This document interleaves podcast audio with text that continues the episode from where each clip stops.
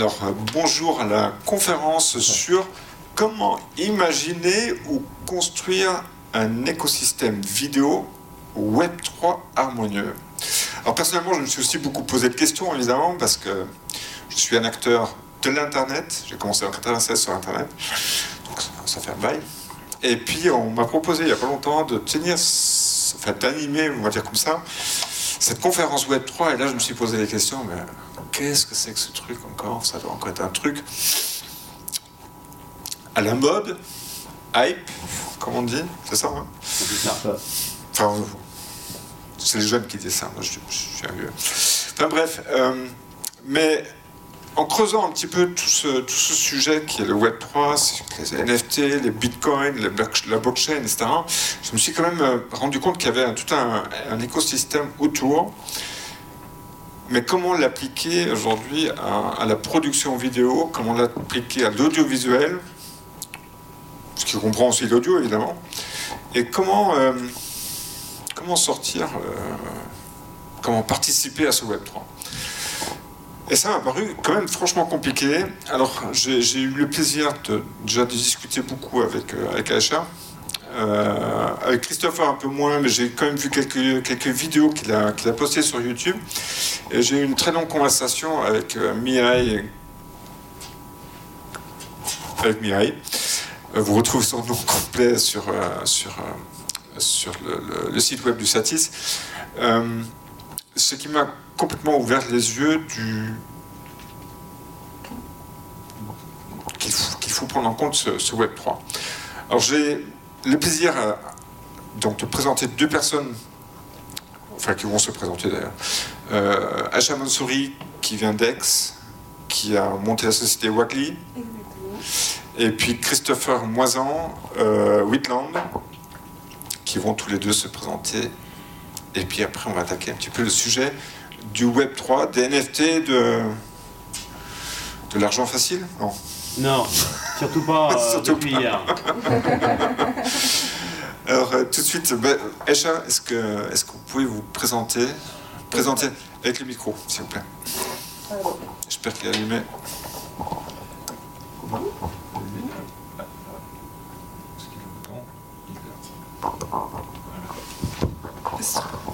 Euh, bon bah Aïcha, moi j'ai eu euh, pas mal d'expérience entrepreneuriale avant, j'ai fini par atterrir aussi dans le tourisme pendant quelques années. Euh, j'ai découvert le Web3 il y a un peu plus d'un an. Euh, honnêtement, mon première approche, c'était mon Dieu, qu'est-ce que c'est que ça? Euh, Vers où est-ce qu'on va? Ça a l'air vraiment horrible. Et du coup, j'ai été un peu curieuse et je me suis intéressée comme ça. Et en fait, je me suis rendu compte que c'était très très loin de l'image qu'on pouvait en avoir en réalité. ça m'a passionnée. Et donc, je me suis associée avec une amie qui s'appelle Olivia, qui était un peu spécialisée sur la partie innovation et formation.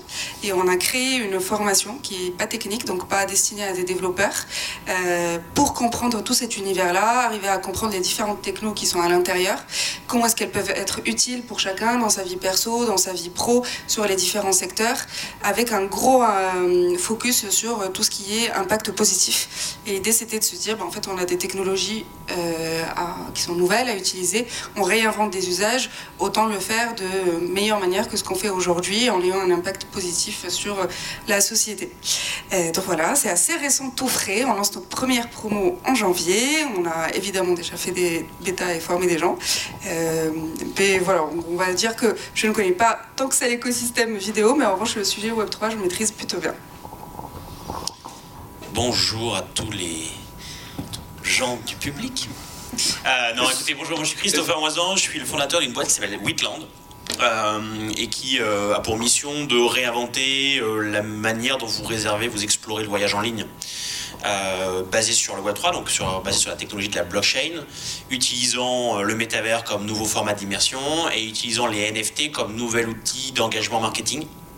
on, y reviendra évidemment, mais l'objectif c'est d'essayer de recréer un écosystème beaucoup plus euh, beaucoup plus sain que ce qu'il n'a été fait ces 10-12 dernières années sur l'écosystème du web, normal et classique, en redonnant le pouvoir aux marques euh, dans le voyage. On est verticalisé sur le voyage, mais en donnant, redonnant, globalement c'est valable pour toutes les industries, le pouvoir aux marques, de pouvoir réengager en direct leurs consommateurs en dehors des plateformes. Hein. c'est vraiment le sujet de la décentralisation. Et on travaille beaucoup avec des créateurs de contenu, donc sur les réseaux sociaux, euh, surtout vidéo. Le voyage, c'est un des, formats qui euh, aujourd'hui engage le plus. Euh, et ces créateurs de contenu ont la même volonté de, voir, de vouloir en tout cas créer leur business en dehors du framework des plateformes, puisqu'il faut savoir que 90% des créateurs de contenu, toute industrie confondue, ne gagnent pas leur vie en créant du contenu, parce que le modèle des plateformes est un modèle basé sur l'advertising, la publicité, et donc si vous n'avez globalement pas un million de followers, vous ne gagnez pas beaucoup votre vie. Or, le Web3 vient complètement changer cette dynamique, puisque l'objectif c'est de réengager, de monétiser en direct sa communauté, euh, d'avoir plus d'authenticité, et donc de sortir de ces plateformes et de pouvoir monétiser en direct et plus avoir besoin d'un million de followers pour monétiser, mais euh, ce qu'on appelle la théorie des 100 true fans, donc des, euh, des 100 fans euh, aux États-Unis, qui est à dire j'ai besoin de 100 personnes qui adorent ce que je fais parce que je crée du contenu de qualité et je suis capable de les monétiser, de les réengager en direct, mais surtout, je crois que c'est ça qui est important et ça peut-être ouvrir le débat, la capacité d'être propriétaire. Donc le Web 3, au-delà de, du consommateur qu'on verra qui est en demande de ça, je crois que ce qui change, c'est qu'on on va pouvoir enfin devenir de propriétaires de ce qu'on va faire sur Internet. Euh, en dehors euh, de ce qui a été conçu, et c'est normal, Internet a été construit comme ça, mais aujourd'hui il est temps de pouvoir, euh, pour les marques, les consommateurs, les créateurs de contenu qui créent cette valeur de l'Internet, de pouvoir évidemment créer un univers, un écosystème dans lequel vous allez enfin pouvoir être récompensé, monétisé et être propriétaire de l'intégralité de vos assets comme vous êtes propriétaire de vos assets dans la vie réelle. Donc il n'y a pas de raison que ce soit différent sur le digital. Alors il y, a cette notion de propriété, c'est vrai qu'elle m'a quand même interpellé, parce que moi habituellement je, publie assez facilement, euh, aussi bien sur YouTube que sur, euh, Facebook ou sur les, différents réseaux sociaux ou plateformes. Euh, je me suis toujours dit, mais ces vidéos, ces photos, enfin, mes différentes publications, elles sont en moi quand même, non? Bah, je pense qu'en réalité, aujourd'hui, quand on poste sur Facebook ou Instagram, elles sont pas réellement à toi. enfin, euh, elles sont monétisées, euh, elles peuvent être reprises, euh, elles sont utilisées pour générer des revenus via de l'advertising, comme disait Christopher. Donc, au final, à partir du moment où on les met sur ces plateformes-là, je ne sais pas si ça nous appartient complètement. Ça appartient un peu à tout le monde à ce moment. Vous êtes très clair, dans les CGV des plateformes, tu uploads une photo, une vidéo, tu laisses l'opportunité exclusive du licensing à une plateforme. Hmm. Donc tu perds les droits. C'est aussi simple que ça. Tu n'es plus propriétaire de tes droits euh, sur les contenus que tu publies sur des réseaux sociaux.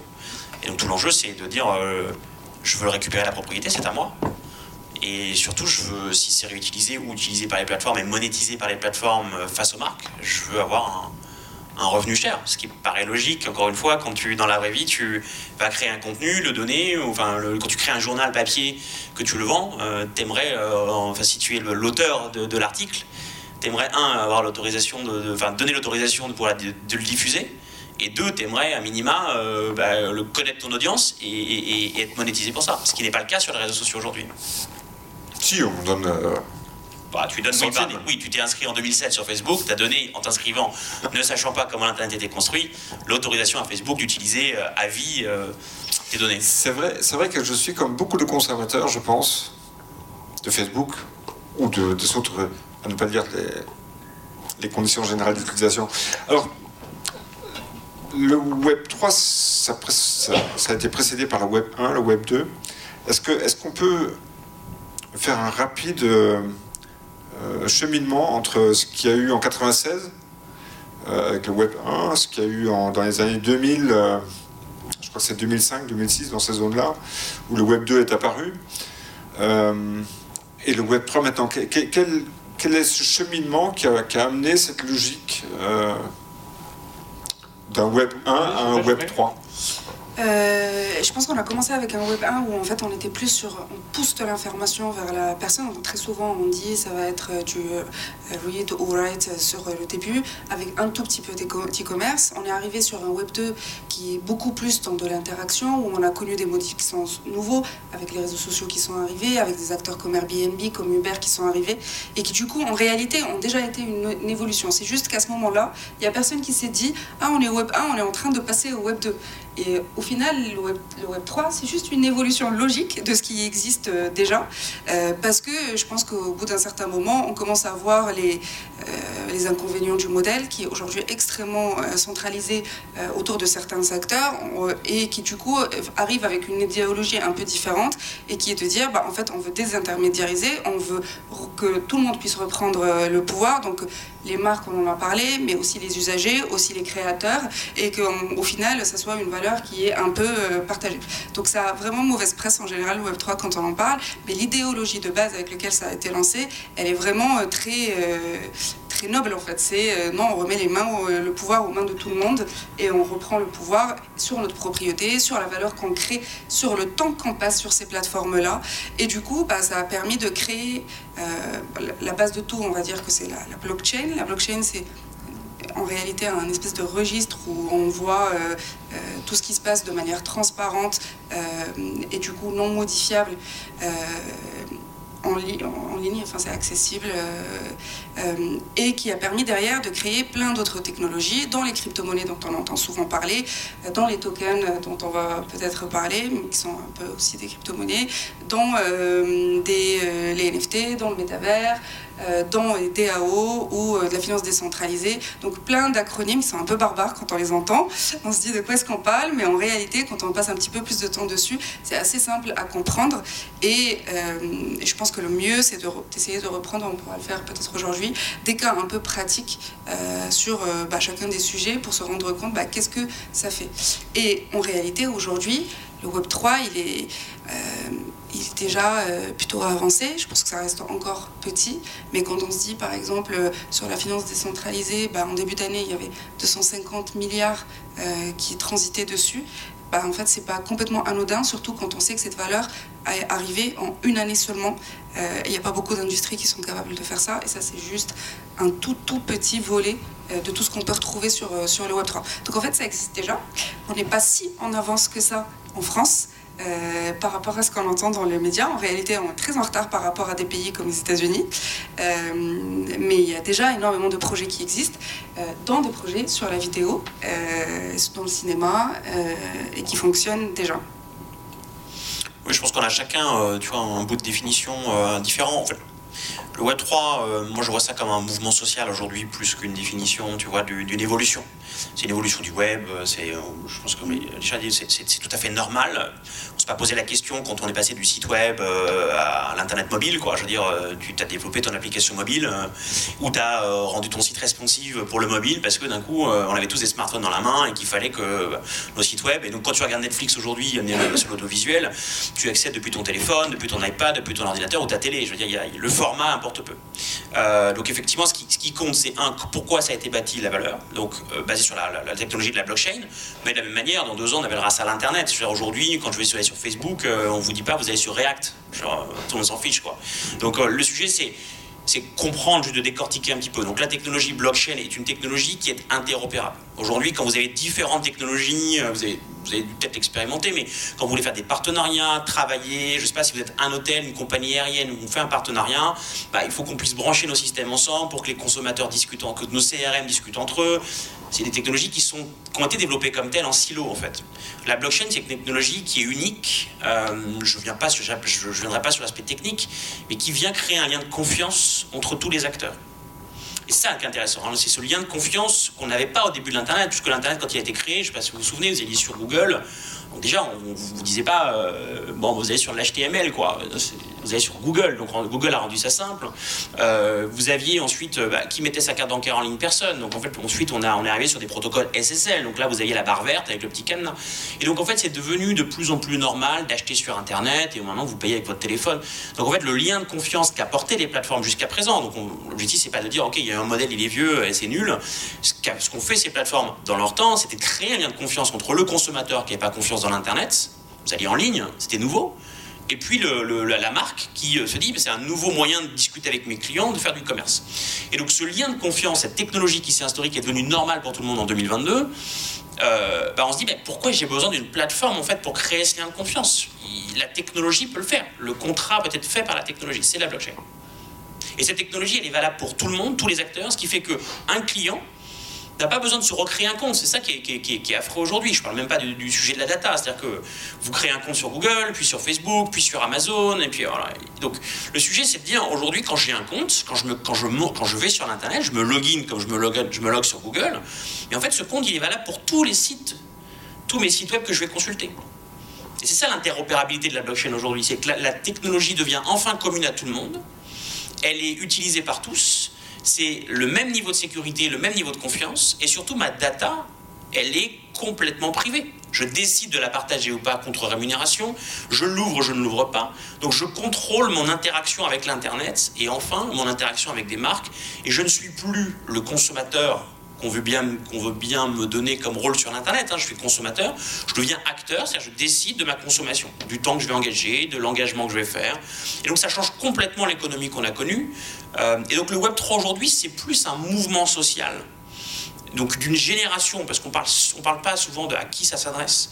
Ça s'adresse pas à nous, on est, on est déjà des vieux, on a vu l'évolution d'Internet, ça s'adresse pas à nous, euh, ça s'adresse à nos enfants, euh, ça s'adresse aux, générations qui ont 25, globalement 25 ans aujourd'hui, mais qui sont déjà le plus gros pouvoir d'achat de beaucoup d'industries. Et donc ces générations-là, elles sont nées avec un smartphone, on parle de digital natif, elles sont, euh, et les générations qui viennent derrière, qu'on appelle la Gen A, ou même génération méta, c'est une génération qui vit, je ne sais pas si vous avez des enfants, mais qui aujourd'hui joue à Roblox.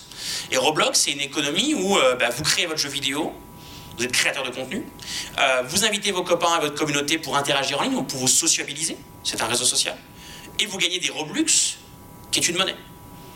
Donc globalement, vous avez des jeunes qui ont 10-15 ans aujourd'hui, qui savent très bien créer des jeux vidéo parce que les outils sont donnés, qui savent fédérer des communautés en ligne, dans de l'immersivité dans, l'espace 3D, qui interagissent au quotidien dans cet espace 3D et qui en plus font de l'argent.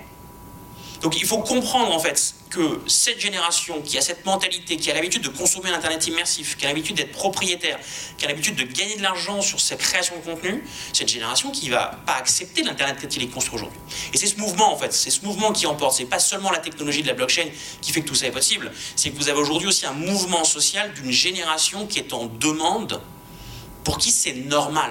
C'est pas une révolution, c'est normal d'avoir un Internet dans lequel vous êtes propriétaire de vos vêtements quand vous avez un avatar. Un avatar, c'est pas c'est pas c'est pas un jeu vidéo, c'est mon identité digitale.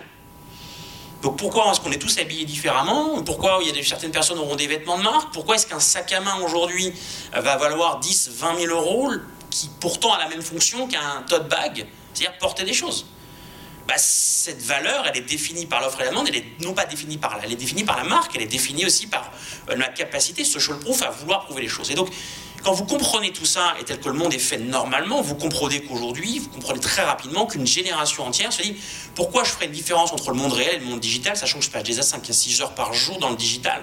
Pourquoi est-ce que je traiterais différemment? Pourquoi je suis propriétaire de ma maison dans le monde réel et je ne suis pas propriétaire de mes actifs digitaux dans le, dans, dans le digital? Je ne comprends pas. Et donc c'est cette mécanique qu'il faut comprendre en fait. C'est pas tant l'aspect technologique, c'est qu'en tant que marque, il faut comprendre vos consommateurs, il faut comprendre comment ils interagissent aujourd'hui pour construire demain, et il faut, euh, il faut, il faut tout de suite s'engager. Donc on verra, il y a des exemples, des, des centaines d'exemples, et il faut comprendre que ça prône une décentralisation parce qu'aujourd'hui la technologie a pris ce pas et qu'il n'y a plus besoin d'intermédiaires. Il y aura toujours besoin de partenaires de confiance, mais plus besoin d'intermédiaires dont la promesse de valeur est juste faites-moi confiance, je m'occupe de tout et, je vais gérer pour vous la partie digitale. Il y, a, un acteur de la confiance euh, qui m'a fait couler une boîte, qui s'appelle euh, Google. Et à l'époque, je ne le regrette pas, attention, hein, c'est pas du tout le propos. Euh, à l'époque, Google, c'était pour les référenceurs, pour les marketeurs, c'était le super outil. Faites-lui confiance, mais bon, à un moment ou à un autre, il rentrera en bourse, et à un moment ou à un autre, il fermera les vis, et ce qui est arrivé. Tout le monde de la publicité s'est écoulé sur Internet, hormis Google et puis deux, deux trois autres acteurs euh, multinationaux. Euh, et là, vous me dites, faites-nous confiance sur la blockchain. Mais qui, qui maîtrise cette blockchain qui... Alors, bah, du coup, j'allais rebondir dessus. En fait, pourquoi est-ce qu'on parle de notion de confiance? C'est parce que la, la, blockchain, elle est accessible, elle est transparente. Quand, en fait, il y a, y a quelqu'un qui va coder dessus et qui habite en France, il y a n'importe quel autre développeur aux États-Unis, en Chine ou n'importe où qui peut accéder et auditer le code et ce qu'il est en train de faire. Donc c'est, ça fonctionne en peer-to-peer, donc en fait entre les gens, et on a tous accès à ce qui est en train de se passer, les transactions sont visibles, ça ne peut pas être modifié, donc il n'y a pas moyen de corrompre ces transactions-là. Et, du coup, bah, en fait, on se retrouve dans un, quelque chose qui est clair. En fait, on voit tous la même chose. même quand, par exemple, moi je suis une entreprise et que j'ai créé une entreprise sur la blockchain, mon code est accessible par tout le monde. Il peut être repris, il peut être plugué avec d'autres par exemple, je vais me dire, euh, je veux créer, euh, je trouve que euh, réseau social est bien, moi je l'aurais bien utilisé comme ça. En fait, je vais plus reprendre l'existant et je vais pouvoir le plugger avec autre chose pour créer. Et, du coup, bah, quand on parle de Web3, on parle souvent de propriété. et, la propriété, c'est c'est tout le monde en fait. C'est réimaginer le modèle en se disant, bah, en fait, demain, tout appartient à ses usagers, à ses créateurs. Bah, si on se dit, par exemple, dans le secteur euh, de la vidéo, si on se, enfin, si on se dit un film, en fait, il, il, a, il est financé euh, par euh, les, créateurs, les artistes, mais aussi par des usagers, par les gens qui vont le regarder, qui vont, euh, par d'autres systèmes, pouvoir participer à son développement, à sa production, à sa distribution. Euh, et, en fait, il y a une, manière de le faire. en fait, ça, permet un petit peu de changer de paradigme. Demain, je suis Pfizer si nous tous, consommateurs de petits vaccins qu'on a eu, on est tout, autant décisionnaires que le COMEX de Pfizer, bah en fait, on, on change complètement ce qui va se passer derrière. Euh, si on était, on était, en mesure de pousser euh, des suggestions, de voter pour euh, et, de, et de même de participer, ce qui est en réalité possible aujourd'hui, on peut participer à n'importe quelle boîte qui existe sur la blockchain un peu partout dans le monde. Il faut qu'on puisse, enfin qu'on détienne ces jetons pour pouvoir faire ça. Mais donc en fait, ça ouvre des perspectives qui sont complètement nouvelles. Et la confiance, en fait, elle reste au centre parce que bah, pour que des gens puissent interagir de partout dans le monde euh, ensemble, ben, il y a un truc au milieu qui s'appelle la blockchain et qui, lui, est un livre ouvert qui est accessible à tout le monde et où on ne peut pas tricher. Euh, et c'est ce qui fait qu'aujourd'hui, on se retrouve euh, avec des États comme euh, l'Argentine ou le Liban, où les gens ont des monnaies qui ont énormément d'inflation, qui ne peuvent faire confiance au gouvernement qui est extrêmement corrompu et qui se retournent aujourd'hui vers de la crypto-monnaie en se disant, bah, en fait, peut-être que c'est volatile. Déjà, il y a des crypto-monnaies qui ne sont pas volatiles, on ne va pas en parler. Mais peut-être que c'est volatile, mais en fait, je suis plus rassurée que de me dire, dans tous les cas, à la fin de l'année, ma monnaie va perdre 50% parce que je ne maîtrise rien. Là, j'ai accès, je suis sur un marché où il y a de l'offre et de la demande qui n'est pas régi par quelques personnes qui sont décisionnaires. Et j'ai la main sur ce qui est en train de se passer et je n'ai pas besoin de passer par un intermédiaire pour faire ce que j'ai envie de faire. Et du coup, bah, c'est un système qui a été créé et pensé pour que euh, tout le monde puisse avoir plus confiance, à la fois les usagers, à la fois les marques, à la fois les créateurs, et redistribuer la valeur autrement. Et en général, c'est plutôt inversé par rapport à ce qu'on existe.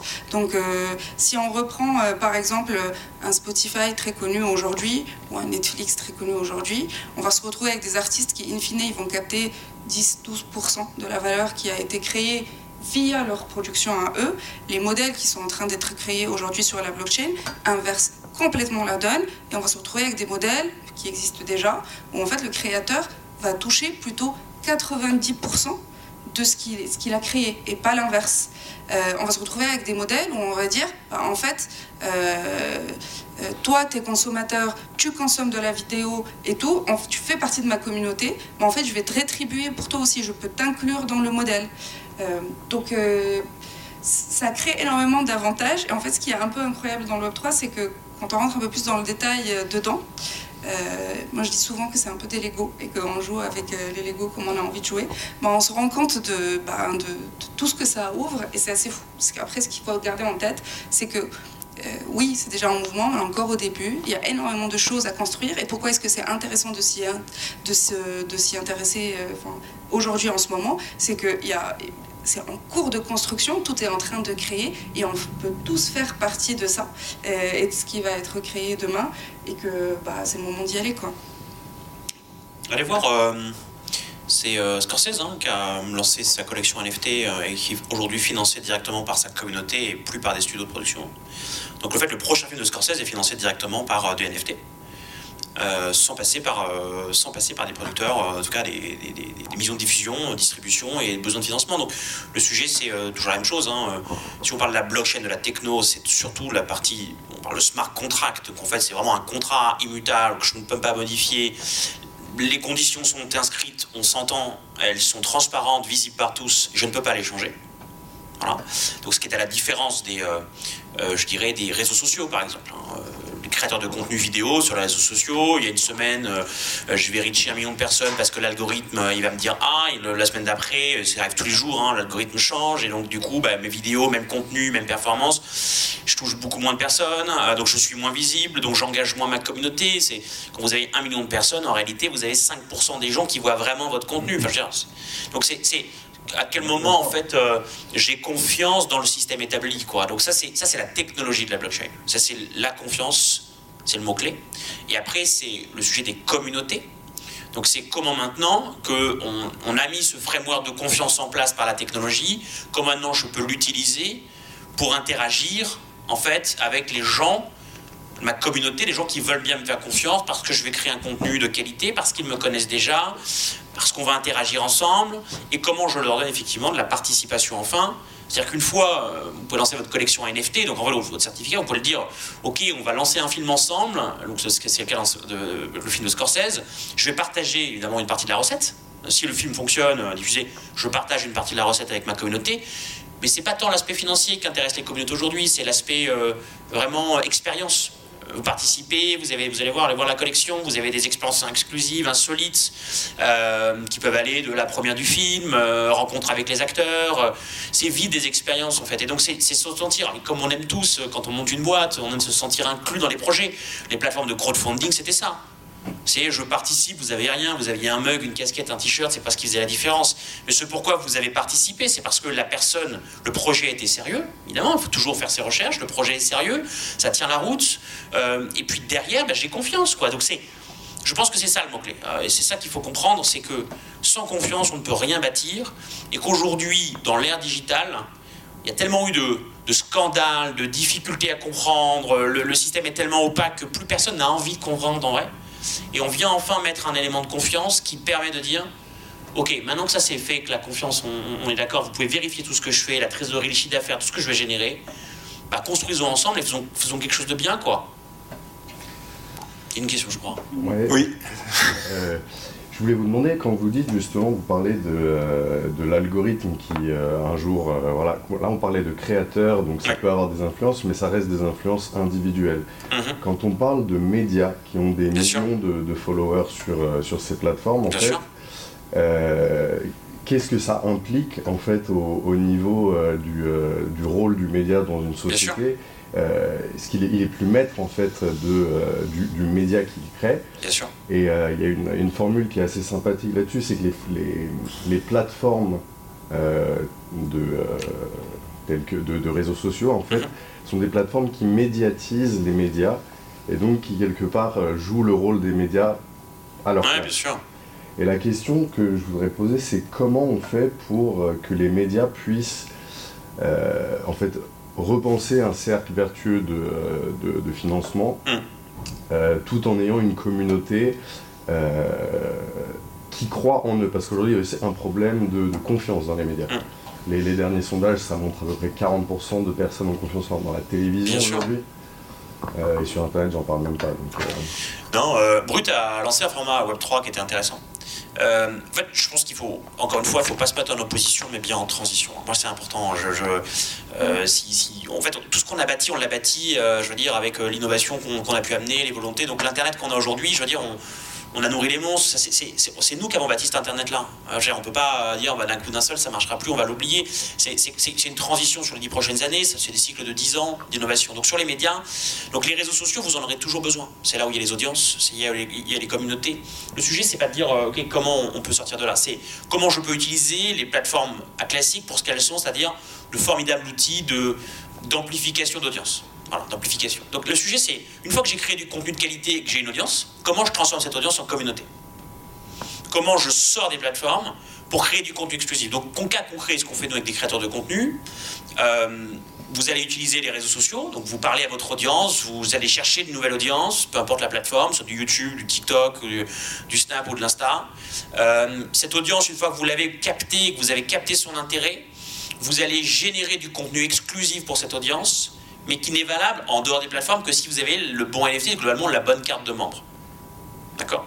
Donc cette bonne carte de membre, vous allez sortir des plateformes, vous allez dire, ok, ben maintenant si tu veux voir du contenu exclusif, si tu veux une expérience exclusive avec moi, dans mon cas concret, c'est moi je suis dans le voyage, donc un, créateur de contenu, ça va être les 10 tips, on l'a fait avec une marque, les 10 tips d'un restaurateur. Donc si tu veux connaître ma recette secrète favorite, tu veux, tu veux venir la voir, bah, il faut que tu aies le bon NFT pour accéder à l'autre espace qui est là, hébergé par moi, dont je suis propriétaire, euh, euh, et, là avoir une interaction. Donc cette fois-ci, vous allez commencer à connaître votre audience. Donc globalement, vous allez utiliser les réseaux sociaux, vous allez faire votre média. Globalement, cette audience va vous suivre au quotidien. Ah, j'aime bien ce qu'ils font. Et du coup, je vais vous suivre ce qui est l'équivalent de votre site web. Hein. L'intérêt, c'est que votre site web est développé donc, sur la blockchain, donc vous appartient. Donc si les serveurs, euh, ce qui est le cas notamment, c'était le cas avec OVH, brûlent, le sujet c'est que la blockchain ne peut pas brûler, donc globalement votre site restera, euh, restera visible et accessible par tous tout le temps. Donc je vais sur ce site, c'est un site classique, hein, il n'y a pas de, faut pas s'imaginer, c'est un site classique. Je vais sur ce site et là je vais trouver du contenu sauf qu'à la place d'un login, je vais me login normal, sauf qu'en fait on va dire tout de suite, quand je vais me login, on va, on va aller chercher dans mon portefeuille digital, savoir si j'ai le bonne carte de membre. Si je l'ai, le contenu s'affiche. Et là, j'ai tout de suite la capacité de pouvoir accéder à des expériences exclusives qui peuvent être IRL ou qui peuvent être des expériences euh, digitales. Et donc l'intérêt, c'est de recréer ce lien. Et surtout, j'ai accès à la donnée. Encore une fois, pas données personnelles. Je sais qui consulte et je peux interagir. Donc c'est comment j'utilise les plateformes pour euh, amplifier et comment je, j'emmène ma communauté sur un espace dont je suis le propriétaire, en créant cette envie de venir me voir. C'est comme tout, je veux dire, on ne changera pas la nature humaine. Donc ce qu'a fait euh, Brut, je ne sais pas où ils en sont, ils avaient lancé, c'était pas mal. C'est vraiment sujet de dire, ok, on a des médias, on va faire des bouts de vidéos évidemment qui, euh, qui sont formés, qui sont, qui, sont, qui sont dans les frameworks des réseaux sociaux, short form vidéo, snack content, 8-10 secondes, euh, on donne envie. Et globalement, si tu veux en savoir plus sur l'histoire de telle personne, bah, tu viens sur mon, sur mon univers. Euh, c'était le cas du Ballon d'Or. Hein. Vous regardez, euh, je ne sais pas si vous avez suivi, euh, le Ballon d'Or, vous avez une collection NFT. Donc le Ballon d'Or, c'est quand même une cérémonie qui est normalement pas accessible au, public. Et là, vous aviez trois personnes qui, donc deux enfants et un adulte. Hein, plus, pour vous dire que c'est vraiment les, les, jeunes générations qui, qui s'y mettent, qui ont pu accéder. Donc là, c'était un, jeu, hein, accéder à trois NFT rares qui vous donnent accès à la, à la cérémonie. Donc là, vous aviez deux gamins qui d'un coup pouvaient accéder à la cérémonie, voir leur genre favori. Et ensuite, le Ballon d'Or, ils l'ont divisé en 2022 fragments, d'accord, digitaux, qui chacun de ces fragments donne accès en fait à du contenu exclusif, à des informations exclusives donc données par l'équipe, euh, et donc qui vient créer un lien fort entre ma communauté de passionnés et de lecteurs et, euh, euh, et, et, cet outil marketing qui est le NFT.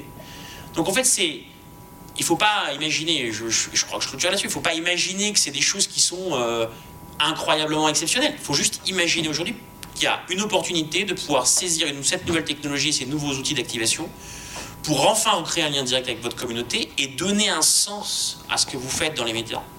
Parce que les gens, ils, cherchent des histoires aujourd'hui. Ils cherchent plus du contenu euh, qu'ils vont voir algorithmique dans lequel je vais, je vais m'enfermer dans des, dans des, euh, dans des, dans des passions du quotidien. Donc ils veulent des histoires, ils veulent cette interaction, ils veulent, ils, veulent avoir cette approche avec vous. Juste, il n'y a pas l'outil aujourd'hui. quoi. Il n'y a aucun outil classique qui vous donne cette capacité enfin de recréer cette interaction. Le NFT euh, utilitaire est un formidable outil pour le faire. C'est euh, c'est style day one, comme on dit, et tant mieux, c'est les premiers qui testeront ces formats-là seront les premiers à mieux comprendre et seront les premiers à maîtriser ce qui va se passer dans les 3 euh, à 5 ans. Et après, bah, en fait, on peut passer par les NFT, mais en réalité, on peut faire aussi plein d'autres choses. Euh, on peut, par exemple, sur le média, se dire, bah, en fait, je suis un média, je décide d'avoir des tokens, cette espèce de jetons, on peut assimiler ça à des actions. Donc je prends la décision de créer ça sur la blockchain, je vais les répartir, qu'en général sur les entreprises qui font ça, on retrouve toujours une espèce de, ça s'appelle un white paper, mais une espèce de livret où on explique comment est-ce que ça va être réparti, comment est-ce que l'économie de ces jetons-là va être gérée, qu'on peut assimiler ça à des actions. Et en fait, on peut se dire, bah, ces jetons-là appartiennent aux médias, appartiennent aux équipes du média, donc les gens qui créent, qui du contenu à l'intérieur. Et je vais dire à mes lecteurs demain ou à mes usagers, si vous voulez accéder à ce média, vous devez, au lieu de prendre un abonnement, acheter euh, des tokens. Là, pour l'instant, acheter des tokens au lieu d'acheter un abonnement, on est juste sur, on fait passer un usage qui existe déjà, euh, qu'on peut faire avec une autre technologie. Mais ce qui change, c'est que ce token-là, en fait, quand on l'achète, il a une valeur marchande. Cette valeur, elle augmente avec l'offre et la demande. Donc moi, en tant qu'usager, si euh, je partage ce média avec plein d'autres amis et que ces amis ont envie d'accéder aussi, il y a encore plus de demandes sur ce jeton-là, sa valeur augmente et en fait, on se retrouve dans un média qui est valorisé par les actions à la fois euh, des créateurs à l'intérieur qui du coup sont embarqués, ont envie de créer du contenu quali qui va intéresser les gens en face pour augmenter aussi la valeur de ce qu'ils possèdent ou être rétribués dessus, euh, qui, et, des usagers qui ont en fait tout autant euh, intérêt à faire ça. Donc là déjà, on est dans le, dans le même bateau et on porte un projet ensemble. On n'est plus juste un média et je pousse en face de moi. J'ai intégré les gens qui sont avec moi, qui créent, et les gens qui sont en face de moi. Et ensuite, on peut dire bah, il y a plein d'outils qui existent aujourd'hui sur les techno-blockchain. Bah, en fait, tous ces gens-là qui, euh, qui, ont des jetons, en fonction de leur niveau euh, euh, d'investissement ou autre, ils vont pouvoir participer à ma gouvernance. Donc c'est le média qui va mettre des règles. Donc ça peut aller de vous m'aider à choisir un titre d'article à de quoi est-ce qu'il faudrait que je parle ou à bah, en fait et, enfin, d'autres éléments pour participer à la boîte dans ces jetons-là, en fait, il y a plein de choses. Il y a, je peux participer à la gouvernance, mais il y a aussi, je peux avoir un, token utilitaire, donc en fait, qui, moi, m'ouvre des utilités. Donc, qui m'ouvre le droit euh, d'aller rencontrer euh, mon podcasteur préféré, par exemple. Ou, euh, comme disait tout à l'heure Christopher, dans le film, je vais aller assister à une avant-première, ou je peux être figurant dans un film, et qui, du coup, va venir rétribuer mes efforts à moi. Et en fait, dans tout ça, mon token, il existe toujours et je peux toujours le revendre et il a une valeur derrière. Et ça, c'est très différent. Euh, on reparlera dans le marché du film, c'est un peu différent aussi, parce que ça crée aussi un marché, des marchés secondaires qui n'existent pas euh, aujourd'hui dans l'économie traditionnelle. Euh, voilà, je ne sais pas si ça répond à la... Si, si, pas mal. Enfin, ça répond bien. Et j'avais juste une, petite question par rapport à ce que tu disais sur les jetons. une blockchain, est-ce qu'elle peut... est-ce qu'on peut créer plusieurs jetons dessus, ou est-ce que c'est un jeton pour une blockchain? On peut créer plusieurs dessus. En fait, il va y avoir plusieurs typologies de blockchain. Il, y a, plein de blockchains, il n'y en a pas une. La première, ça a été le Bitcoin. La deuxième, la plus connue aujourd'hui, c'est Ethereum. La différence, c'est que le Bitcoin est arrivé, a dit, moi, je, en fait, je, pense que ce qui se passe dans le monde de la finance n'est pas juste. Je veux changer le modèle, je crée une monnaie avec un nombre fini dans le temps qui va pas, on va pas pouvoir en créer plus. Et son, sa principale utilité, c'est la monnaie. Derrière, on va retrouver plein d'autres blockchains qui ont des utilités différentes. Ethereum, par exemple, est arrivé et a dit Moi, je suis une blockchain, je vous permets de faire plein de choses, mais je vous permets aussi de construire chez moi. Donc, vous pouvez construire d'autres euh, niveau de blockchain sur moi. Vous pouvez, ils ont inventé quelque chose qui s'appelle euh, smart contract, c'est une espèce de contrat intelligent, en fait c'est juste du code. Vous pouvez créer du coup euh, bah, des boîtes, des, des, fonctionnalités euh, chez moi. Et, et, donc vous pouvez soit utiliser l'Ethereum, soit bah, en fait quand on est sur un layer, un niveau additionnel, on peut créer bah, un, un coin qui est en fait basé sur une autre blockchain. D'accord. Oui, en fait, c'est il y a deux niveaux euh, de token. Tu vas avoir un niveau de token ce qu'on appelle communautaire, quoi. Donc, globalement, ton programme de, de fidélité. Et ça, c'est un NFT ou c'est un jeton? Non, non, euh, tu, peux avoir, tu, tu, peux avoir deux choses. En fait, tu peux avoir. Euh, le, NFT, c'est surtout ton certificat. Tu vois, je, je, je, pense que le NFT aujourd'hui, il y a, y a on va pas rentrer dans le débat. Il y a plusieurs niveaux de NFT. Tu vois, il y a du NFT art qu'on a vu, euh, collection, où tu es un collectionneur comme un tableau. Tu prends ton NFT, il prend de la valeur, tu le revends. Il y a un aspect très spéculatif. Tu vas avoir un, NFT, je pense que vous connaissez tous Sora aujourd'hui, euh, sur la, ce qui est un NFT utilitaire, c'est-à-dire basé sur les résultats des matchs en temps réel. Mon NFT va prendre de la valeur. Donc on parle de NFT dynamique. Euh, et tu as des NFT maintenant qui arrivent, qui vont être des NFT plutôt sur des cas d'application. Ta carte d'identité, ton passeport va être un NFT, encore une fois. Donc on arrive sur des applications où tu peux faire beaucoup beaucoup de choses. Le, NFT, je pense qu'il faut plus le voir aujourd'hui comme euh, euh, ton certificat de propriété, donc en gros, ton, ce qui justifie que tu es propriétaire de ton asset digital. D'accord? Euh, Ensuite, le token, tu en as deux choses, donc c'est quand même extrêmement régulé. Donc tu as ton token communautaire, ça c'est ton point de loyalty, tu peux le lancer demain, et la valeur va déterminer l'offre et la demande. Donc évidemment, si tu personne qui l'achète, et, enfin, qui l'achète et que tu fournis pas de contenu, il va rien se passer. il est interopérable, c'est ça qui est intéressant, c'est-à-dire que globalement, tu peux faire un partenariat avec un autre média et en fait, parce que ton consommateur adore ce que tu fais à son token, ça peut lui ouvrir des droits sur un autre média. Donc c'est ça qui est intéressant. Et après, quand tu veux lancer ton, ton token, là, ta monnaie, là, ça reste une monnaie classique. C'est-à-dire qu'il faut que tu te déclares euh, à l'AMF, euh, il faut que tu puisses avoir des mécaniques euh, bah, qui, puissent justifier de, bah, de l'offre et la demande. Puisque comme n'importe quelle monnaie, il y en a qui vont la décaisser, il y en a qui vont l'encaisser. Donc la valeur, elle va être faite sur, sur l'utilisation de cette monnaie au sein de ton écosystème. Donc je pense que le meilleur moyen d'essayer un projet aujourd'hui Web3, j'ai toujours commencé petit et essayé de comprendre c'est euh, de lancer un format dans lequel c'est très simple. Tu fais des vidéos, euh, tu fais du contenu, podcast, audio, photo, et tu donnes accès à cette page seulement à des détenteurs de NFT.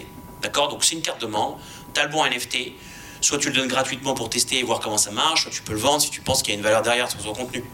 Une fois que ces personnes-là euh, accèdent à ton site, tu as souvent un canal de communication qui va avec. Donc tu vas utiliser un Discord, euh, un Geneva, enfin différentes applications qui permettent, si tu as bon NFT, de discuter et d'accéder à l'information. Parce que les gens, c'est ça qu'ils veulent, de l'information. Et une fois que tu vois que ta communauté grandit, euh, donc évidemment, c'est cette carte de membre, tu peux décider de dire elle est illimitée, ou en fait elle est très limitée dans le temps. Et ce qu'on appelle la, rareté, en fait, tu vois, c'est ce qui fait la, valeur de ton objet. Donc, comme n'importe quoi, comme, tes voitures, si tu sais que tu as un nombre limité de voitures, bah, les voitures vont avoir un niveau, forcément, dans le temps, qui va prendre la valeur. Donc, juste de dire, je vais lancer 100 NFT, pas un de plus, pour ceux qui aujourd'hui veulent supporter mon média et je vais parler de ça et voilà mon histoire et voilà où on va aller ensemble sur les trois prochaines années. Il achète ton NFT, il utilise ton contenu, il, consomme. Soit il est hyper fan, il le garde, soit en fait il se dit bon ça va, j'ai assez consommé, je vois qu'il y a quelqu'un d'autre qui veut qui, le consommer, je le revends. toi tu touches des royalties sur les reventes, hein. donc c'est un revenu qui est généré au fur et à mesure dans le temps. Et après, ton token, il est plus sur, euh, je dirais, sur des achats, du, purchase, en fait. Donc, c'est quand tu commences à rentrer, tu vois que ta communauté a grandi, qu'elle a de l'intérêt et que tu veux commencer à enclencher des éléments d'e-commerce. Donc là, tu veux commencer à vendre des choses. Introduis un token à ce moment-là de communauté, puisque c'est là où ça va te commencer à être intéressant. Tu dis, ok, bah, en gros, tu as un NFT, tu peux rentrer dans ma maison. Et par contre, dans ma maison, tu ne peux utiliser que mon token, que ma monnaie. D'accord? Et donc c'est là où ça commence à, là tu commences à rentrer dans une, deuxième mécanique qui est beaucoup plus communautaire. Je dirais que c'est étape par étape. Mmh. Lancer son token aujourd'hui euh, sur une communauté inexistante de gens, 99,9% ne comprendront pas ce que c'est ou comment l'utiliser ou ce que ça donne, c'est globalement un échec assuré. Créer de la scarcity, vraiment de la rareté autour d'un contenu et essayer d'engager, même si c'est 10-15 personnes, autour d'un club cette mécanique de club, c'est beaucoup plus puissant aujourd'hui que d'essayer de créer une mécanique de spéculation autour d'un token qui, encore une fois, n'a pas d'utilité si tu n'as pas de communauté engagée. Quoi.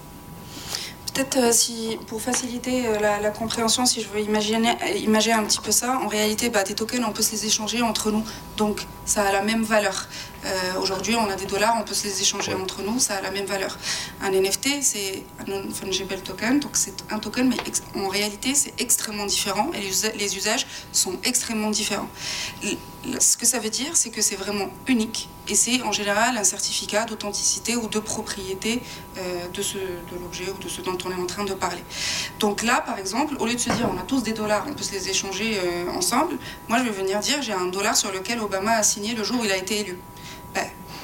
Il a une valeur unique. Il ne peut pas être échangé, c'est un dollar, mais il ne peut pas être échangé contre, euh, ton, dollar. Et, mon, et c'est, mon NFT, et du coup, c'est mon certificat à moi, il m'appartient à moi. Sur la blockchain, on peut voir qui, qui m'appartient à moi et que personne ne peut le prendre. Et en fait, ce qui a fait que ça a été connu, c'est euh, des usages pas beaucoup artistiques, mais en réalité, c'est utilisé d'un milliard d'autres moyens. On peut se dire que demain, le carnet d'entretien d'une voiture, c'est un NFT. Si c'est un NFT, ça veut dire que bah, le kilométrage qui a été fait par la voiture, la voiture, le nombre d'accidents qui a été fait par la voiture, il est sur cet NFT, il est sur la blockchain, personne ne peut le changer. il influence la valeur de ce NFT. Et euh, bah, non, là pour le coup, on est vraiment sur un truc euh, utile, qui n'est pas dans je l'achète et je le vends et je spécule. Demain, en revanche, j'arrive sur le marché secondaire de la voiture. C'est là où on revient à la notion de confiance. J'arrive avec mon NFT qui n'a pas pu être modifié. La personne qui est en face de moi n'a pas besoin de se poser la question est-ce qu'il a fait un accident et je ne suis pas au courant? Parce que à partir du moment où c'est adopté de manière massive, c'est forcément sur mon carnet Et du coup, bah là, on change complètement le visage du marché secondaire. En fait, c'est plein de petites brides, mais si on les prend à chaque fois, à chaque endroit, on se rend compte de à quel point ça peut avoir euh, de, de l'impact. Mais du coup, il faut, vraiment intégrer bah, que quand on parle de NFT, quand on parle de token, quand on parle de blockchain, on n'est vraiment pas que sur j'achète, je vends, je spécule, je gagne de l'argent. Non, on, est sur de l'usage, on est sur de l'utilité. En réalité, ces technologies, elles ont été créées pour ça. Euh, c'est pas vraiment juste pour euh, faire du, enfin pour quoi. Euh, je souhaiterais votre retour d'expérience, que vous l'évoquiez dans votre introduction, puis aussi votre vision euh, sur la notion des, des metaverses. parce que là, si on reprend l'exemple de tout à l'heure, de, de s'appuyer sur un réseau social, prenons Insta par exemple, qui me sert d'amplificateur d'audience, puis boum, on va dans la bio, le lien Linktree, et donc là, évidemment, je suis sur un écran 2D, j'amène facilement euh, mon audience vers les contenus euh, mm. euh, que, que, vous décriviez. maintenant, si l'idée est d'être dans un environnement immersif, qui peut être propriétaire, puisque par exemple, si je suis dans, dans un casque verrouillé par Facebook, euh, bah, du coup, comment je vais vers après votre metaverse qui recrée ce mécanisme beaucoup plus vertueux que l'on évoquait avec cette valeur de, euh, de passer de 10% à 90% pour reprendre euh, l'intervention précédente. Donc, quelle est votre vision et votre retour d'expérience par rapport à ça? Alors, j'aime beaucoup ce que fait Facebook.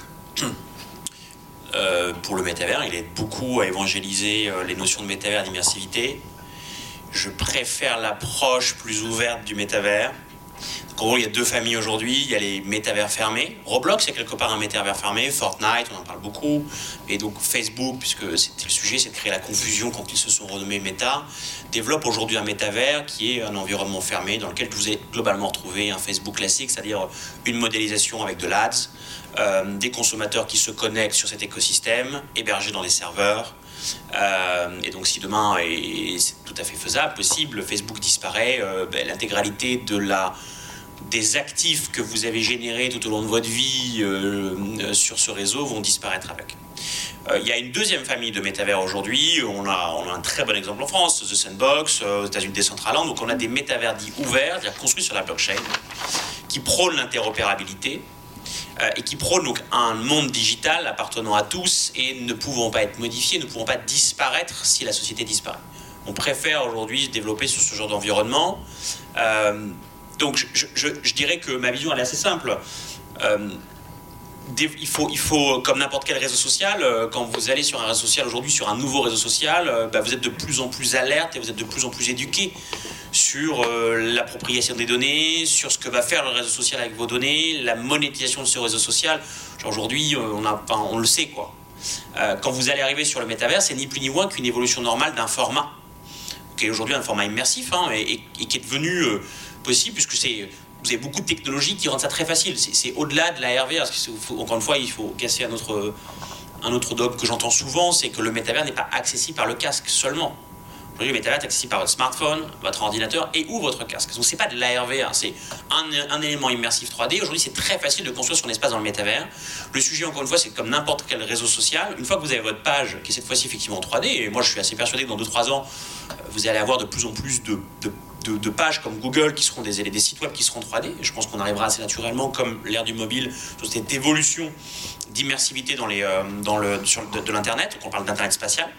Euh, et donc du coup l'accessibilité, c'est toujours pareil. c'est une fois que je me connecte, c'est assez simple de, le voir. Hein, une fois que vous vous connectez sur votre euh, métavers, donc sur votre profil social ou votre page, votre page internet 3D, si vous vous connectez avec un wallet, c'est-à-dire vraiment un, je dirais votre, votre login, si vous connectez avec votre wallet, vous savez que vous êtes dans un univers blockchain. Si on vous demande encore de vous connecter avec un Facebook Connect, un Google Auth ou n'importe quel, ou votre email, globalement vous êtes sur un environnement qui n'est pas blockchainisé. Donc qui peut disparaître, dont vous n'êtes pas propriétaire, dont le contenu ne vous appartient plus et donc on vous partagera assez peu la donnée. Donc ma vision elle est simple, le métavers est un nouveau format qui va être qui est déjà exploité, qui va de plus en plus euh, prendre d'ampleur dans les années à venir. Je ne parle même pas de l'aspect hardware. Euh, encore une fois, cette génération, parce que c'est ça, hein, euh, est en demande aujourd'hui, génération Roblox, Fortnite est en demande d'immersivité pour se socialiser et engager. donc c'est un, un format normal. Le sujet c'est, ok, maintenant que j'engage, et que je vais créer en tant que créateur de contenu du contenu sur ce format-là, à qui il appartient? Est-ce qu'il m'appartient à moi? Est-ce qu'il appartient à la plateforme? Et donc, dans quelle famille vous vous positionnez? Voilà. C'est qu'on dit dans, le réseau Web3, do your own recherche. Quoi. Faites vos recherches, regardez. Euh, et, à partir de là, faites votre choix. Et je ne mets pas en opposition encore une fois les deux modèles. Je préfère un modèle plutôt que l'autre. Je laisse le consommateur décider quel modèle il préférera. Oui. Vous voulez dire que vous préférez un modèle plutôt close Plutôt que l'autre ah d'accord. Plutôt que l'autre. Non, non, je, suis plutôt euh, développé, favorisé un Internet qui appartient à tous, qui favorise l'inclusivité, la diversité beaucoup plus que des environnements fermés dans lesquels euh, les algorithmes vous imposent un peu ce qu'il faut regarder. Donc, euh, non, je milite pour moi et mes enfants pour un Internet qui est un peu plus sympa. Il y, a un truc où j'ai un peu du, mal à comprendre, c'est quand on parlait de médias qui auraient des tokens qui pourraient prendre de la valeur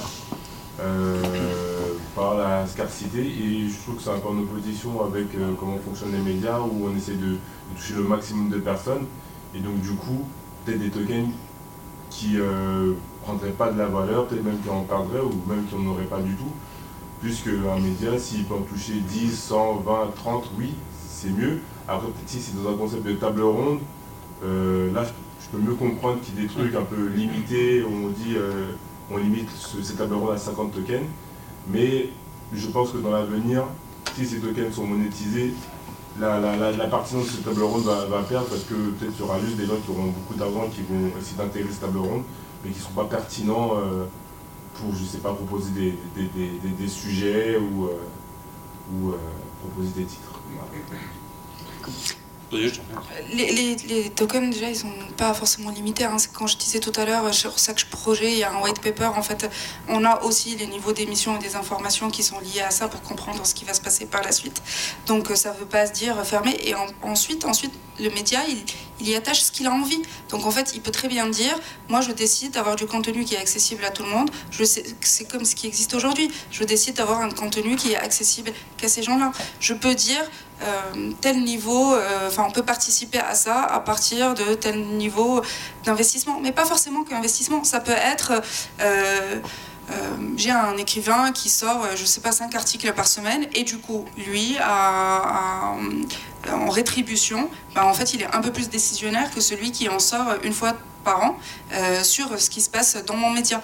Mais après, c'est des règles qui sont définies, mais qui, en fait, les gens définissent et ils peuvent le faire comme ils l'entendent. Il n'y a pas nécessairement de valeur monétaire sur un token. On a des tokens aujourd'hui de vote. Hein. Un token égale un vote. Mm. Donc plutôt que de construire nous-mêmes dans notre coin un écosystème, voyage dans lequel euh, on va décider de la vision, on va décider du produit, on va décider de la manière dont on va construire les choses, donc on va imposer à nos clients, à nos consommateurs notre vision du produit. Aujourd'hui, un token égale un vote, c'est-à-dire qu'en fait, a notre communauté, et notamment nos créateurs de contenu, qui décident quelle direction on doit prendre pour créer, euh, nous, on a un concept d'island, une island, une un, écosystème, un monde. Donc, euh, le token n'est pas une valeur monétaire nécessairement. J'ai plutôt envie de favoriser des tokens communautaires pour l'instant, euh, qui sont des prises de décision collectives. On est vraiment dans l'air dans on est très libertarien dans le Web3. Hein. C'est-à-dire que euh, c'est la communauté qui doit décider, parce qu'à la fin, votre communauté, ce sont vos consommateurs. Un token égale un vote, je décide, je vote, je vote pas. Hein. Ça prend, il y a, des sujets, la décision se prendra quoi qu'il en soit, mais on peut pas dire qu'on ne m'a pas interrogé donc là, c'est sujet de transparence.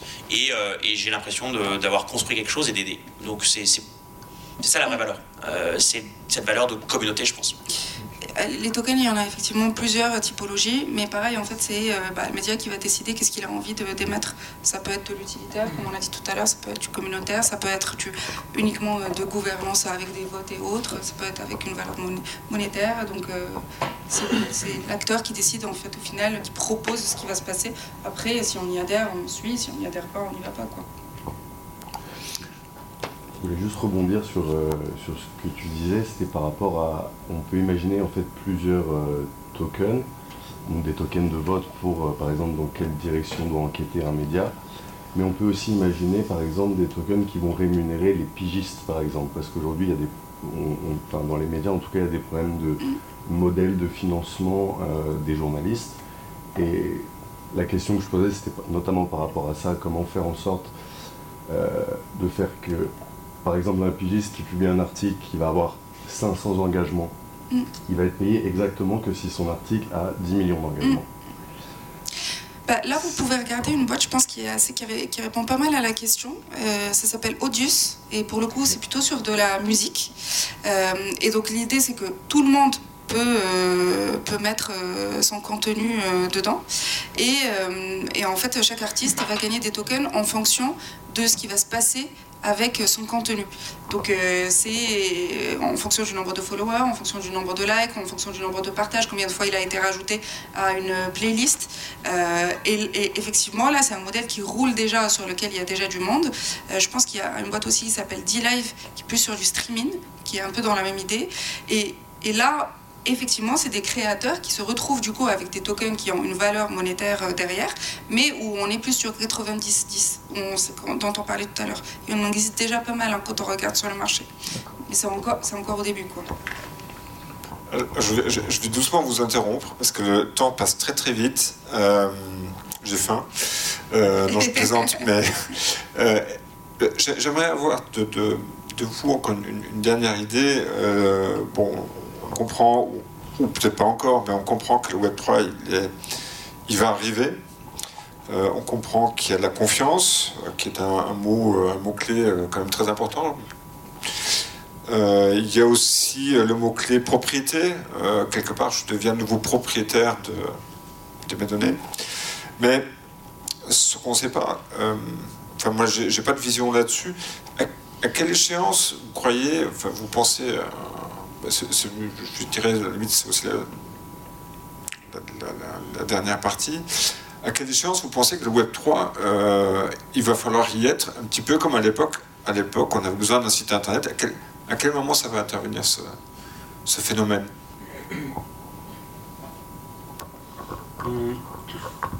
On y est déjà?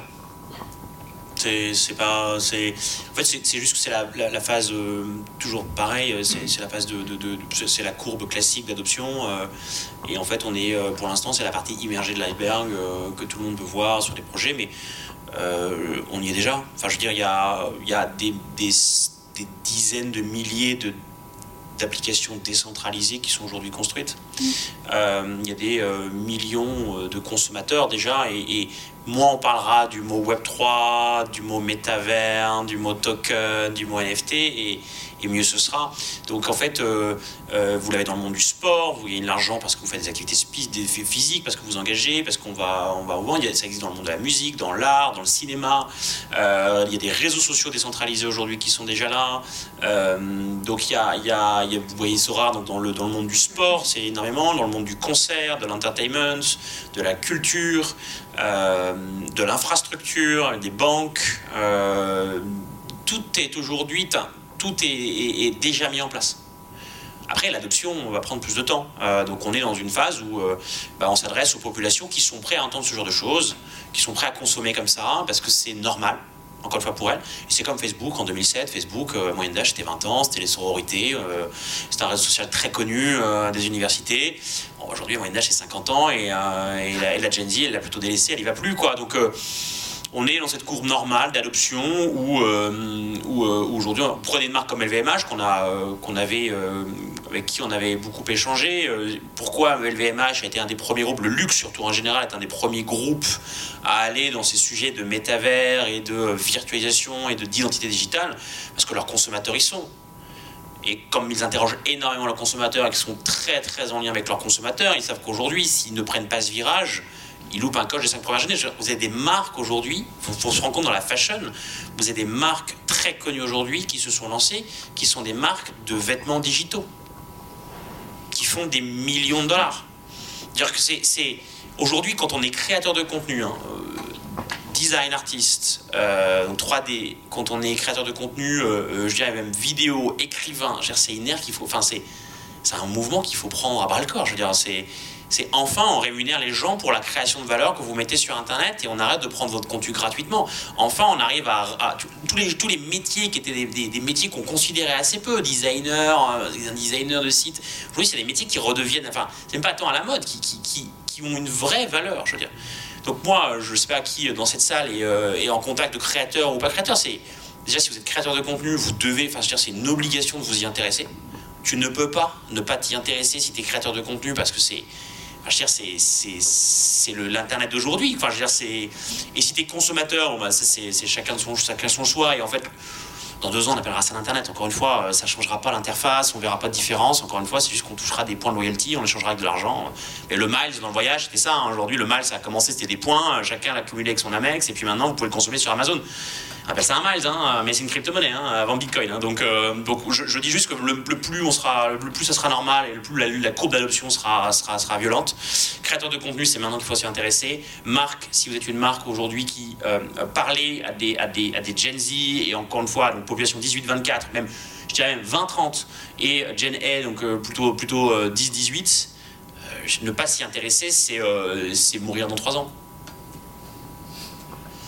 Euh, moi, je ne sais pas si je dirais que c'est aussi proche. Je pense qu'en fait, quand on regarde, il y a, plein de graphes où on voit l'adoption euh, d'Internet et l'adoption de ce qui est en train de se passer sur la blockchain. C'est deux courbes qui sont très proches. La blockchain est un tout petit peu plus rapide, c'est même très proche. Euh, quand Christopher dit on y est, en fait, pour simplifier ça, je pense que moi, le truc qui m'a le plus frappé, c'est quand j'ai découvert le mot DAO, c'est un mot qu'on a très rarement entendu en France c'est une espèce d'organisation décentralisée sur la blockchain, et que je me suis rendu compte qu'aux États-Unis, c'était reconnu légalement comme quand on pose des statuts de SAS, et qu'en fait on pouvait le créer en ligne en deux minutes. Et c'est là où je me suis dit, waouh, en fait, on est vraiment très en avance. Quand on se dit que le maire de New York ou que le maire de euh, Miami sont payés en, en, crypto-monnaie ou en monnaie virtuelle, ou que le Bitcoin c'est la monnaie officielle du Salvador, en fait, ça a déjà beaucoup avancé à plein d'endroits et on n'est pas forcément autant conscient euh, peut-être euh, aujourd'hui. Donc ça avance, on y est déjà, mais euh, pour aller vers l'adoption, je pense, de, masse, je pense qu'il y a quand même encore quelques années, on n'y est pas. On n'y est pas encore. je pense que la principale contrainte qu'il y a aujourd'hui, c'est que quand on va très souvent sur, enfin, je trouve personnellement, sur des acteurs de Web3, c'est pas toujours évident et facile d'accès pour euh, monsieur tout le monde. Il y a vraiment des, sujets du X et d'expérience euh, utilisateur à travailler dessus pour pouvoir embarquer le plus de monde et effectivement banaliser un peu euh, les mots, euh, bah, par exemple, nous, dans notre formation, en fait, on, on, essaie de faire faire aux gens un maximum de choses. Donc, de dire, bah, en fait, quand on dit minter, on a l'impression que c'est je sais pas quoi. En réalité, c'est appuyer un bouton, c'est un peu comme créer son adresse mail. Euh, avoir un wallet, c'est aussi simple que créer son adresse mail. C'est pas, pas beaucoup plus complexe que ça, mais c'est juste vraiment mettre les mains dedans et se rendre compte que c'est très facile. C'est juste qu'on ne le connaît pas. et après, il y a un effort supplémentaire à faire par les autres acteurs. Mais je pense que je qu'on commencera à être une adoption un petit peu plus développer dans les 5 ans. Mais oui, clairement, les marques ont intérêt à se positionner avant. Euh, quand on est créateur de contenu, bah, en fait, c'est tellement à notre avantage euh, qu'on a intérêt à y aller. Euh, j'ai vu plein d'articles de, euh, je pense, les créateurs les plus connus, notamment sur YouTube, qui ont fait un choix public et officiel de dire, bah, en fait, moi, je décide aujourd'hui de sortir de YouTube et d'aller vers un truc sur le Web 3 parce que bah, je, je, je, je, toucherai plus mes revenus et en fait, ce sera mon contenu et il sera valorisé en tant que tel et moi, je serai valorisé en tant que créateur de ces contenus-là. Donc, en fait, si les gens en qui c'est, ça leur, enfin, c'est en faveur, ne porte pas cette mouvance, bah, il faut y être quoi, pour, pour, pour faire avancer. Non, et sur l'adoption, juste le dernier mot pour, pour, euh, euh, pour, pour, dire à quel point ça va vite. Euh, il y a deux semaines, Reddit a embarqué 2 millions de personnes en une journée sur le Web3, juste en, en, transformant le profil picture en NFT. Donc en fait, en un mois, il y a 2 millions de personnes qui ont jumpé dans le Web 3, qui se sont pas rendu compte qu'ils jumpaient dans le Web 3, et c'est l'équivalent, je ne sais pas si vous connaissez OpenSea, qui est la marketplace des NFT très connue dans le, monde de là. Euh, ils ont mis un an pour embarquer 2 millions, donc ça va aller très très vite. C'est juste une question de aujourd'hui l'infrastructure est là, les marques ont compris que ça ne servait à rien de parler de Web 3, de NFT pour emmener les consommateurs, et on commence à être maintenant, depuis cette année dans l'air, moi j'étais à Lisbonne au Web Summit, on commence à être dans l'air où les gens commencent à, ok, comment on embarque maintenant les gens massivement sur ces infrastructures. Ça va arriver vite. je, vous remercie déjà d'être tous venus aujourd'hui, euh, malgré les grèves. Je voudrais remercier Aïcha Mansouri de Wagli. Donc ça, c'est une formation que vous faites sur le web. Formation, en fait, si vous avez envie de, comprendre, euh, deux heures par semaine pendant huit semaines, vous aurez compris tous les mots qu'on utilise aujourd'hui et à quoi ça sert. Et puis Christopher Moisan de Whitland. Euh, merci à tous les deux. ça a été très enrichissant.